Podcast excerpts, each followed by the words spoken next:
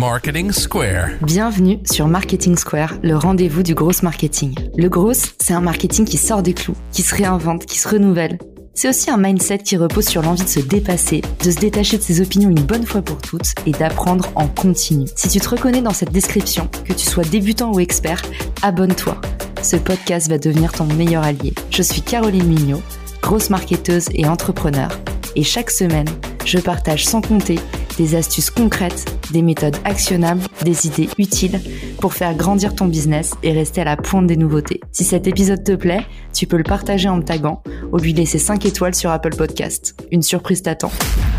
Bonjour à tous et bienvenue dans ce nouvel épisode de Marketing Square. Aujourd'hui, on va parler d'engagement. Comment est-ce qu'on fait pour engager ses audiences, ses prospects, ses clients? L'engagement, ça a été un leitmotiv toute l'année. On se disait comment faire grimper son taux d'engagement, comment engager ses collaborateurs, comment aller tisser des liens avec de nouveaux publics. Aujourd'hui, on va vous dévoiler les cinq tendances de l'engagement en 2023. Avec moi pour en discuter à mon micro, Vesna La VP de Braze, en charge des grands comptes sur cette plateforme qui définit et mesure l'engagement client. Vesna, bienvenue dans le podcast. Salut Caroline et merci beaucoup de m'accueillir sur euh, Marketing Square. Alors en quelques mots, oui, je suis vice-présidente donc en charge des grands comptes pour l'Europe du Sud chez Braze avec un gros focus sur la France. Pour moi, mais comme j'imagine beaucoup de tes auditeurs, l'expérience client c'est une grande histoire d'amour. Ça fait euh, plus de 15 ans que j'accompagne les entreprises sur ces sujets-là. Avant chez TBWA sur des problématiques de digital, après euh, chez Twitter, puis chez Sprinkler, Salesforce et dorénavant Braze. Et Braze que j'ai donc rejoint il y a maintenant quelques mois. En deux mots, c'est une plateforme d'engagement client, comme tu le disais, qui est leader sur le marché, qui facilite les interactions entre euh, bien évidemment les consommateurs et les marques qu'ils adorent. Et que vous soyez une start-up ou une marque globale, Braze, ça vous permet, un, de traiter vos données clients en temps réel, notion qui est hyper importante pour nous. Deux, d'orchestrer et d'optimiser, bien sûr, vos campagnes marketing dans un contexte qui est pertinent. Et surtout, de faire évoluer en permanence votre stratégie d'engagement client. Et ça, c'est vraiment, vraiment la clé. L'engagement client, c'est un sujet qui est très important pour moi et qui me suit en filigrane dans toutes mes expériences depuis le début de ma carrière. En tant que consommatrice, je suis constamment ramenée à mes propres expériences. Donc, j'ai un biais aussi quand je les analyse. Je me souviens quand j'étais plus jeune, spoiler alert, je ne suis pas si vieille que ça, mais quand même, je devais m'asseoir chez moi, devant mon ordi, quand c'était pas au cybercafé du coin, hein, pour checker mes mails. À l'époque, c'était le seul moyen pour les marques de communiquer avec moi autrement que physiquement. Tous les autres engagements, c'était du offline en fait. Un panneau d'affichage, des promos dans un magasin. Et les marques, elles avaient effectivement très peu de possibilités, très peu de, moyens d'analyser et de mieux comprendre leurs leur consommateurs. Aujourd'hui, la donne a vraiment changé. Si tu penses au nombre de points de contact qu'on collecte aujourd'hui, tu as les smartphones, les ordi, les smartwatches, les tablettes, tu aucune excuse pour ne pas offrir des messages hyper personnalisés à tes clients et à tes prospects. À la maison, nous, on interagit avec euh, de temps en temps du Alexa, parfois chez les autres, c'est du Siri, c'est du Google Home, mais on reçoit aussi des emails, des SMS, des notifs, etc. Et tous ces canaux, ils ont considérablement évolué ces dernières années et ils continuent d'évoluer. Et en tant que marque, tu es vraiment obligé de rester à jour, de faire évoluer ta stratégie d'engagement et de le faire régulièrement et évidemment aussi de t'assurer que tes technos, ton tech stack, pardon l'anglicisme, suit le rythme. Vesna, tu me tends la perche parce que justement, rentrons dans le cœur de l'épisode. On va parler des cinq tendances de l'engagement client en 2023. On avait donné ensemble pour le lancement de Braze à Paris une conférence qui avait cartonné. On s'était dit, il faut qu'on en fasse un épisode de podcast. La première tendance sur laquelle il faut vraiment investir cette année et il n'est jamais trop tard, c'est justement l'omnicanal. Tu nous l'as rappelé. Il y a de plus en plus de canaux de communication. Il faut réussir à raconter la même histoire sans redondance sans qu'il y ait justement euh, euh, des défauts de consistance qui fassent que d'un univers à l'autre, on a l'impression que c'est pas la même marque. Comment est-ce que on peut gérer au mieux l'omnicanal quand on est une marque? Et est-ce que tu as des exemples un peu excitants dans votre portefeuille client? En fait, l'omnicanal, c'est en même temps le, le Saint Graal et en même temps, c'est très compliqué de le faire correctement. Il y a beaucoup de gens, quand ils font du cross-canal, qui pensent que c'est de l'omnicanal. C'est vraiment des notions différentes. Le cross-canal, c'est être sur plusieurs canaux en même temps. L'omnicanal, c'est être partout de la même manière, être cohérent. Donc, quoi qu'il en soit, si tu cherches à améliorer l'engagement client et à maximiser les opportunités de vente pour ton entreprise, tu te dois d'avancer sur de l'omnicanal. Et je dirais qu'il y a six points clés. Premièrement, tu comprends ton client.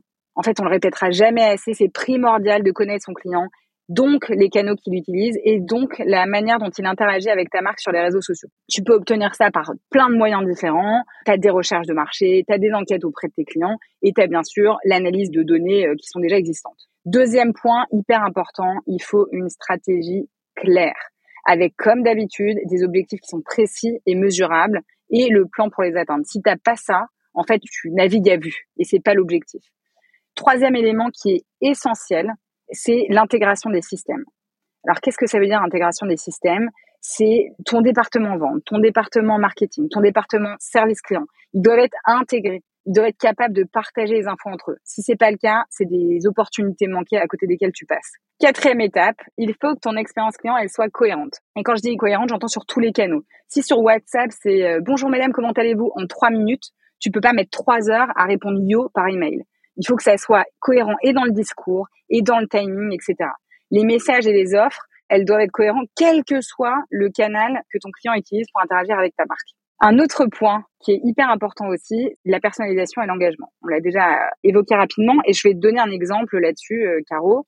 J'aime bien le, cas d'Harry Potter. Le point, c'était quelle votre maison à Poudlard? Et donc là, HBO, ils font un sondage in-app hyper simple pour recueillir les choix des fans sur leur maison à Poudlard. Et dès que le fan a sélectionné sa maison, bam, un flux de messages hyper personnalisé, déclenché en l'occurrence par Braze Canva, qui est notre outil d'orchestration de parcours client. Et là, l'utilisateur, il reçoit immédiatement un email. Et si le profil logué était le, principal profil sur le, le, compte HBO, et si ton opt-in était email, tu recevais donc un email avec euh, qui te détaillait, euh, en fonction de la maison que tu avais choisie, l'expérience à venir. Et sinon, tu reçois tout simplement une notif push. Les résultats, logiquement, étaient super intéressants. Augmentation de 36% du nombre d'utilisateurs actifs mensuels, pas neutre, et augmentation de 3,12% des débuts de session, avec en plus un taux de clic qui est six fois plus élevé pour le message in-app. Ça, c'est du résultat qu'on apprécie. Dernier point, et ça va presque sans dire, mais ça vaut le coup de le répéter, on mesure et on ajuste. On teste autant que faire se peut les différents messages, les différents canaux, et on ajuste vraiment en fonction des résultats. Chaque marque a ses propres défis et ses propres opportunités quand elle transitionne vers une approche omnicanale. Et c'est la raison pour laquelle il faut savoir rester flexible et ouvert et adapter sa stratégie en permanence. Eh ben, quand je pense que pour le mariage de mon meilleur ami euh, JB, il y a un mois et demi, on s'est emmerdé à construire un choix-peau magique parce qu'on avait choisi le thème Harry Potter pour notre discours de témoin. En fait, on aurait pu utiliser Braze, tout ça pour ça. Merci Vesna de nous avoir euh, partagé cet exemple. On voit bien l'expérience unifiée dans la partie un peu retail. Le bon exemple que j'aime bien donner, c'est Nespresso parce que Nespresso, tu peux acheter les capsules en ligne ou tu peux te rendre en magasin, tu peux les commander par téléphone. Et ils ont vraiment réussi en fait à avoir le même univers hyper cohérent avec la même sémantique, un peu les mêmes représentants. En tout cas, tout le monde est au diapason et c'est en fait cette orchestration qui est difficile à construire aussi parce qu'il y a différents experts métiers qui sont au contact du client. Donc là, il y a des enjeux de sales enablement qui se jouent. Comment est-ce que justement euh, sales et marketing, ils ont un peu les mêmes supports, les mêmes discours, la même façon de traiter le client, une visibilité plus exhaustive aussi sur le cycle de vie du client? À quel moment il arrive, à quel moment on le retire. Donc, vous, chez Braze, on a la possibilité comme ça d'orchestrer sa campagne entre différentes équipes? Oui, absolument. L'idée, euh, c'est exactement, c'était mon point 3, il faut intégrer les systèmes. Et l'objectif, c'est que chaque département qui touche à l'expérience client, il puisse avoir son mot à dire, son ajout, sa valeur ajoutée sur le sujet. Et j'aime bien ce que tu rappelles à tous, c'est qu'en fait l'expérience client, c'est vraiment en fait au cœur du métier de tout le monde d'avoir une belle expérience client. Et évidemment, tu as un peu spoilé tout à l'heure, je t'ai souri. On va parler maintenant de personnalisation. C'est la tendance numéro 2. C'est important d'avoir, tu nous as dit, la même expérience partout, mais il faut aussi parler à chacun différemment. Comment est-ce que tu définirais cette tendance de la personnalisation qui a lieu cette année? Est-ce que tu as des petits exemples croustillants à nous partager? Écoute, oui, j'ai envie de te dire comme euh, l'engagement, c'est un peu un sujet euh, qui est devenu mainstream, la personnalisation. Donc comment tu le fais, comment tu le fais correctement, il faut vraiment prendre du recul. Et un exemple qui me vient en tête et que je trouve super intéressant, c'est Blablacar. Là où ils ont été hyper malins, c'est qu'ils ont justement utilisé l'omnicanalité dont on parlait tout à l'heure pour faire de la perso et pour l'optimiser. Donc Blablacar, petit rappel, même si je pense que tes auditeurs le savent, c'est 65 millions de conducteurs et de passagers inscrits dans 22 pays et c'est un service de covoiturage via le site web et via l'app mobile. En gros, ils ont testé deux hypothèses. La première, les destinataires d'un email sont plus enclins à ouvrir un message qui semble provenir d'une vraie personne, d'une personne réelle. Et la seconde, tu as différents types de noms d'expéditeurs qui ont des performances variables en fonction des pays.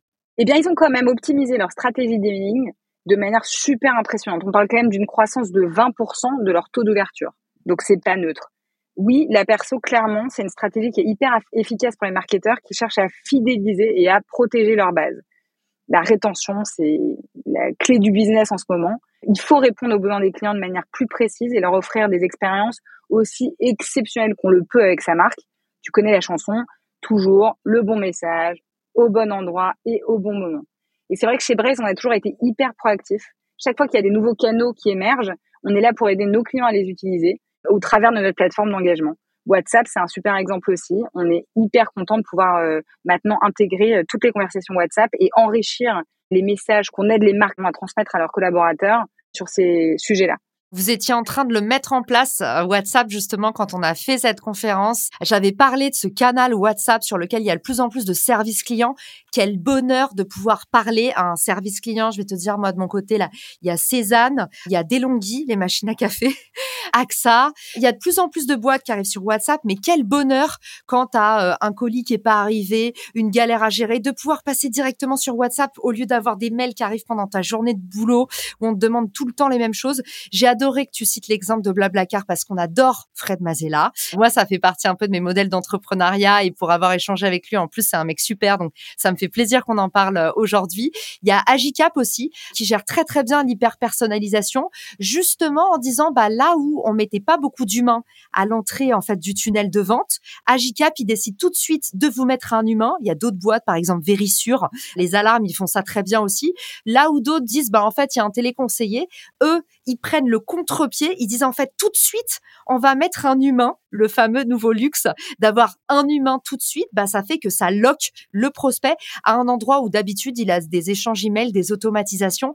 Donc peut y avoir un vrai parti pris aussi à aller dans cette hyper personnalisation via un humain, même si ça coûte beaucoup plus cher. Il y a aussi autre chose dont je pense euh, qu'on va entendre parler de plus en plus, c'est tu sais ces nouvelles landing pages évolutives personnalisées par l'IA en fonction de qui arrive euh, dans ton tunnel de vente et ça nous offre une transition toute prête vers notre troisième tendance, c'est évidemment l'intelligence artificielle. Mais tout à fait, Caroline, l'intelligence artificielle, c'est hyper important. Et pour être très honnête, chez Bray, ça fait plus d'un an qu'on a intégré euh, l'intelligence artificielle à nos solutions. Mais bon, les coordonnées sont toujours les plus mal chaussées. Donc oui, on est une boîte de marketing, mais on ne sait pas euh, forcément toujours bien s'en servir. Et donc on a peu communiqué dessus. Mais c'est justement parce qu'on n'attend pas passivement ces évolutions qu'on est considéré comme une plateforme leader en matière d'engagement client. Dès qu'on peut, on change, on fait évoluer la plateforme, on le fait euh, régulièrement et c'est vraiment, ça reste très très important euh, pour nous de le faire dès qu'on en a l'opportunité. On utilise donc les données clients en temps réel en conjonction avec des technologies d'intelligence artificielle et de machine learning rigoureusement testées pour permettre aux équipes chez nos clients, quelle que soit leur taille, de concevoir, de personnaliser et d'optimiser les expériences clients pertinentes quand elles seront euh, omnicanales. Et pour ça, on rend à nouveau la créativité, la perso et l'expérimentation accessible à tous les marketeurs. On teste les idées, on optimise ses parcours et surtout, surtout, on automatise ses décisions. Mais l'IA, c'est pas une baguette magique. Oui, ChatGPT, Midjourney, ça aide, mais ça fait pas tout. Sans un produit solide et une offre de service de qualité, l'IA, euh, elle fait pas de miracle. Hein. En revanche, là où ça va devenir intéressant, c'est tout ce qui concerne aussi la protection des données les données qui sont utilisées pour entraîner les modèles, les ensembles de données propriétaires qu'une marque a à disposition. Donc comment on va connecter l'infrastructure pour exploiter ces données dans un cadre juridique, ça, ça va être un sacré défi. Exactement. La gouvernance de la donnée. Tu nous as dit comment personnaliser, bah, mieux cibler, mieux segmenter. Du coup, il va falloir gérer des bases de plus en plus granulaires pour pouvoir justement personnaliser les messages. Donc, ça va avec cette problématique de big data, gouvernance de la donnée, tout ça. J'ai bien aimé aussi que, euh, tu vois, on dise l'IA, elle ne sert pas seulement justement à personnaliser. Il y a l'écriture persuasive avec ses landing pages euh, évolutives où, en fait, selon qui consulte la page d'atterrissage, le discours évolue. Ça paraît assez magique quand même. Tu as la même chose sur le design, des designs évolutifs en fonction de qui les regarde. Tu vas avoir des traductions instantanées.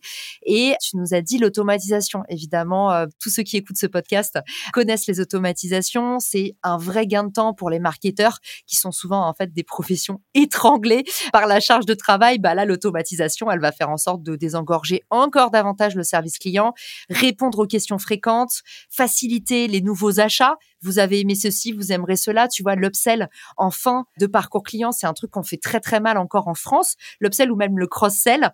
Donc en fait, tu vas avoir des IA qui vont dire, bah voilà, merci d'avoir acheté tel produit. Justement, vous avez réduction sur tel ou tel produit si vous voulez repasser un achat chez nous. Tu vas avoir la possibilité de synthétiser les retours des panélistes ou de tes clients parce que c'est pareil, quand on parle de data, les retours des clients, en général, c'est une data que nous, les marketeurs, on met sous le tapis parce que ça prend du temps, parce que les retours clients, enfin, qui a le temps d'analyser les sentiments en commentaire? On peut pas être partout. Et eh ben, l'IA va permettre justement à partir de gros retours qualitatif de pouvoir euh, traduire comme ça un sentiment et dégager des insights clés aussi pour vos études de marché ou vos études d'entretien, test, performance utilisateur. Donc euh, plein plein de choses qui sont euh, offertes par l'IA cette année. Donc ça c'était la troisième grosse tendance. Je récapitule parce que on vous balance plein plein de trucs dans cet épisode. On a commencé par parler de aujourd'hui comment est-ce qu'on a le devoir gérer de l'omnicanal, c'est-à-dire raconter la même histoire sous des facettes différentes mais hyper consistantes sur tous nos canaux de communication et ils sont de plus en plus nombreux. Après, on a discuté de comment justement on allait pouvoir utiliser la personnalisation pour aller taper sur tous les canaux, mais parler en fait à tout le monde différemment. Et ensuite, on a vu comment est-ce que l'IA pouvait nous accompagner justement pour gérer toutes ces problématiques de big data, de plus en plus de données, de plus en plus de granularité dans nos bases et puis bah, pouvoir automatiser pour pouvoir gérer tout ce petit monde-là et chercher en permanence des nouveaux clients. Quatrième tendance majeure, on a l'engagement, mais l'engagement au sens hyper large en fait. Être une entreprise engagée, porter haut et fort sa culture. Vesna, selon moi, c'est la tendance numéro 4. Est-ce que tu la ressens comme moi? Et quels sont les signaux que tu as pu sentir à la fois peut-être chez tes équipes ou sur le terrain chez vos clients? Super bonne question aussi, euh, Caroline. Alors, c'est clair, on assiste à un vrai shift et franchement, tant mieux les consommateurs, mais comme les collaborateurs, hein, ils sont de plus en plus conscients de l'impact de leurs achats sur l'environnement et sur la société. Et maintenant, on veut du produit éco-responsable, on veut du recyclable. Et bien évidemment, il faut que ce soit fabriqué de manière éthique. Et si c'est local et circuit, circuit court, c'est le jackpot. Notre mission chez Braze en matière d'impact social, c'est justement d'utiliser notre techno, son écosystème et bien sûr nous, ses employés, pour promouvoir une croissance équitable, pour accélérer les solutions climatiques et aussi bien sûr créer des opportunités pour euh, les groupes sous-représentés. Ça, c'est un peu à l'américaine, mais force est de constater que ça fonctionne. Après, on promeut beaucoup d'événements qu'on appelle give back. Donc, le give back, c'est le fait de rendre à autrui tout ce dont tu vas pouvoir disposer. On le fait toute l'année, mais on a aussi ce qu'on appelle chez Braze la Volunteer Week ou la semaine du volontariat, qui était en juin cette année et pendant laquelle ont eu lieu, juste chez 33 hein, événements bénévoles en physique. On a fait 8 événements virtuels.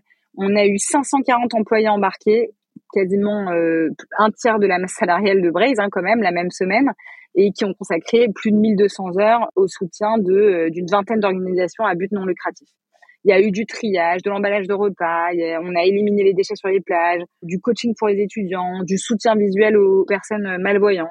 Bref, on a fait quand même pas mal de choses. Et nous, côté France, on a été bénévole pour l'aide alimentaire du secours populaire avec lesquels on essaie justement de développer un partenariat pour que ça s'inscrive plus dans le temps et plus dans la durée. Et c'est vrai qu'on peut reprocher beaucoup de choses aux boîtes américaines, mais là-dessus, elles sont quand même assez euh, carrées. Ça rentre vraiment dans les mœurs. Ça n'a pas de prix que ton entreprise te mette dans un état d'esprit où tu es obligé, entre guillemets, de give back. Effectivement, je le disais à, l'entrée de la conférence et je pense que c'est la slide qui a été la mieux retenue parce que je pense qu'il y a beaucoup de gens qui se sont reconnus dans cette slide. C'est le moment où je parlais des moteurs d'achat et je disais qu'il y avait eu pour moi un peu euh, trois pivots différents. Il y avait les années 80 où on achetait le quoi, Donc on achetait beaucoup, euh, tu sais, les fonctionnalités. On achetait l'aspirateur qui faisait 10 000 volts, euh, la fonctionnalité derrière la technologie. Après, il y a eu les années 2000 marquées un peu par Apple, tout ça. Là, on achetait plutôt le why, tu vois, on voulait en être. L'idée, c'était vraiment genre, les marques définissent un peu qui je suis. Et je trouve que depuis 2020, on est passé un peu dans le pivot du who. On veut savoir à qui on achète, on veut savoir comment est-ce que euh, les choses sont préparées, comment est-ce que les choses sont faites, qui les porte, est-ce que la vision elle est sincère, elle est authentique, est-ce que la boîte elle est sustainable by design? Enfin, en gros, maintenant, on a besoin d'engagement aussi de la part des marques. C'est pas euh, les marques veulent des consommateurs engagés, c'est aujourd'hui les consommateurs veulent des marques qui s'engagent. Donc, euh, j'ai beaucoup aimé ce que tu disais aussi sur la culture d'entreprise que vous faites vivre à fond chez Braze. Déjà, on sent que vos employés sont heureux. Coralie, tu as toujours l'impression qu'elle a aucun problème dans sa life, alors qu'elle est quand même marketing manager. Le boulot le plus contrariant du monde où tu dois faire l'interface entre 10 euh, 000 métiers différents.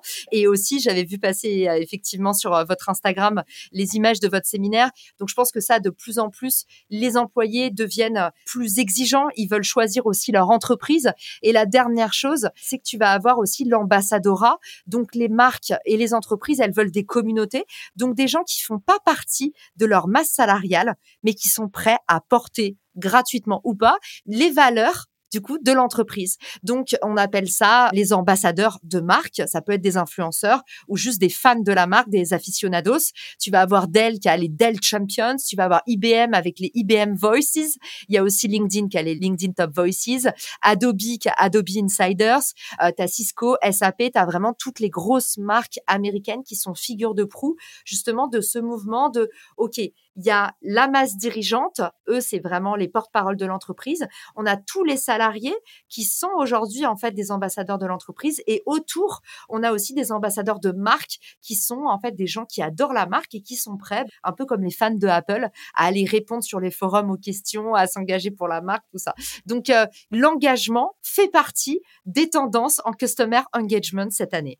Et on arrive, tambour battant, c'est déjà la dernière tendance. Et évidemment, qui mieux que nous pour en parler, puisque nous sommes sur un podcast, on va parler de l'essor de l'audio qui va du coup au-delà du podcast, en fait. Ça comprend aussi les assistants vocaux. En fait, on a de plus en plus envie, besoin d'avoir des voix qui nous parlent. Vesna, est-ce que tu sens cette tendance aussi sur le terrain, chez vos clients, dans tes équipes? Comment est-ce qu'elle s'est traduite cette année? Oui, alors c'est tout à fait exact. À titre personnel, et je le vois aussi euh, dans les équipes et chez nos collaborateurs, ça écoute du podcast dans tous les sens, sur tous les sujets.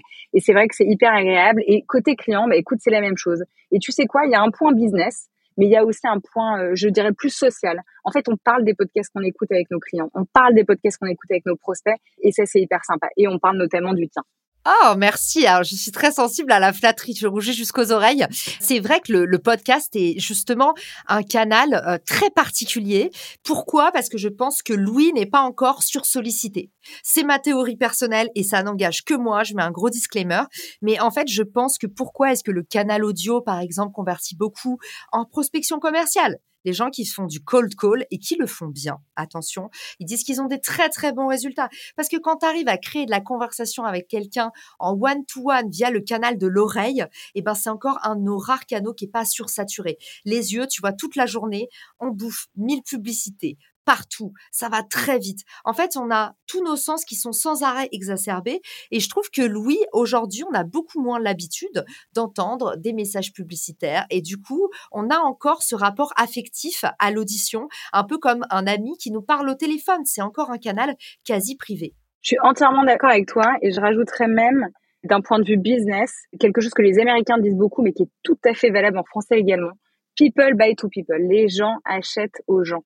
C'est une réalité, que ce soit dans la vie euh, réelle ou dans la vie virtuelle, les gens achètent aux gens. Je pense aussi que l'audio, c'est un canal main libre. C'est-à-dire que à la fois pour les créateurs de contenu, et on l'a vu puisque j'ai fait partie de cette plateforme disparue qui s'appelle Clubhouse, mais qui m'a quand même rapporté beaucoup d'amis. Je l'ai vu sur Clubhouse parce que pouvoir créer par la voix, ça permet de créer en pyjama, de créer à n'importe quelle heure du jour et de la nuit, de rapprocher les gens vraiment par leur essence, parce que au final, l'image, elle détruit plein de choses dans notre communication. Elle fait qu'il y a plein de gens qui n'arrivent pas à communiquer comme ils le voudraient parce qu'ils sont pas à l'aise, ils sont pas libérés, ils sont complexés. Et puis aussi, l'image, elle crée des énormes disparités de classe sociale. Tu vois, selon comment quelqu'un est habillé, bah là, je me dis, ah bah tiens, Vesna, elle a un collier. Moi, j'ai bossé dans la bijouterie pendant des années. Tout de suite, je me sens plus proche de Vesna. En fait, l'image, elle rapproche ou elle écarte. Et du coup, mine de rien, ce canal audio, ça crée moins de frontières pour les créateurs. Et puis, bah, ça rapproche vraiment les gens par cette essence un peu organique qui est la voix, qui fait qu'on se concentre facilement sur la voix. C'est un canal pas encore sursaturé et en plus, mine de rien, on peut écouter ou on peut parler en étant en mouvement. Donc ça, ça fait que c'est assez pratique.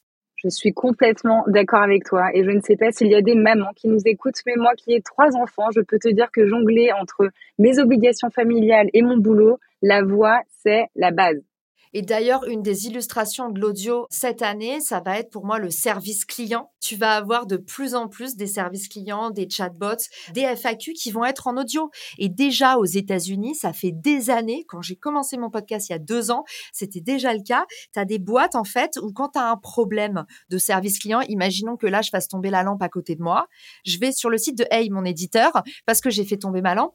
En fait, je me dis, c'est tellement intuitif d'avoir plutôt une voix qui te parle qu'un truc à lire quand tu as les mains prises, quand tu es en galère. Quand tu vois, je me dis, en fait, là, tu lances, tu peux même passer par un assistant vocal, tu vas dire, j'ai fait tomber ma lampe, comment faire pour être remboursé? Et là, tu as quelqu'un qui te répond. Donc en fait, c'est le sommet pour moi de l'expérience client, c'est de pouvoir avoir justement des assistants audio à n'importe quel euh, moment qui nous aident un peu comme notre meilleur ami, tu vois, parce que aller chercher à la main dans les FAQ pour déterrer les trucs, même si c'est encouragé par de l'IA, c'est quand même un peu la galère. Complètement d'accord. Si tu reprends le début du service client, on était plutôt sur du téléphone. Donc on était déjà sur de la voix. Et en fait, on a transitionné vers plutôt de l'email ou des canaux écrits parce qu'on n'était pas assez efficace sur la voix. Et c'est ça qui est génial avec toutes les innovations plutôt actuelles, c'est qu'on revient sur un canal voix qui est efficient. Et ça, ça va être magique. Je te rejoins complètement pendant les années à venir. Et d'ailleurs, ça s'hybride tellement qu'on voit que Substack, qui a quand même en général le nez plutôt creux en termes de tendance, Substack intègre maintenant des cellules audio. Donc, tu Substack podcast. Donc, c'est assez intéressant. Justement, tu parlais de l'email. Eh ben, on a des logiciels de newsletter qui commencent déjà à dire, bah, les drops audio, en fait, c'est canon. Ils se sont rendus compte qu'il y avait un usage corollaire, donc ils l'intègrent. Et on verra ce que ça donne. En tout cas, merci Vesna pour tout ce que tu nous as partagé, tous les exemples que tu nous as donnés, parce que c'est vrai que c'est facile comme ça de dire quelles sont les tendances, mais aller donner des exemples à chaque fois sur le terrain de comment est-ce que on peut les mettre en application dans le B2B ou dans le B2C, et eh ben ça, je pense que ça nous donne un grand plein d'inspiration et de booster pour cette rentrée. Dis-nous Vesna, où est-ce qu'on peut se renseigner sur Braze ou venir euh, engager avec toi, te retrouver, regarder ce que tu fais, peut-être même postuler dans ton équipe de gens qui ont toujours le sourire? Écoute, merci Caro beaucoup pour ce podcast. C'était hyper sympa de, de, papoter. Si vous avez apprécié nos discussions, moi, le marketing et ce genre de challenge, c'est ma vie. Donc si vous m'apportez un bon café ou un bon croissant d'ailleurs, et moi je vous offre le café, je serais ravie de vous recevoir chez nous et qu'on papote un peu. Nos locaux sont en haut de l'avenue Truden. Et blague à part, venez nous voir, on sera ravis de vous accueillir, que ce soit sur des problématiques de candidature ou sur euh, des problématiques de marketing. J'adore. Et passion 9e euh, arrondissement, Truden. Merci Vesna pour ton passage. On dit un grand merci à Coralie qui nous a réunis ensemble pour faire ce podcast et qui a créé la magie. Elle était là en train de travailler sur l'épisode pour nous aider à réunir toutes ces tendances. Donc un grand merci à elle, un grand merci à toi et à très vite à tous sur le podcast. Ciao Si cet épisode te plaît, tu peux le partager en me taguant ou lui laisser 5 étoiles sur Apple Podcast. Marketing Square.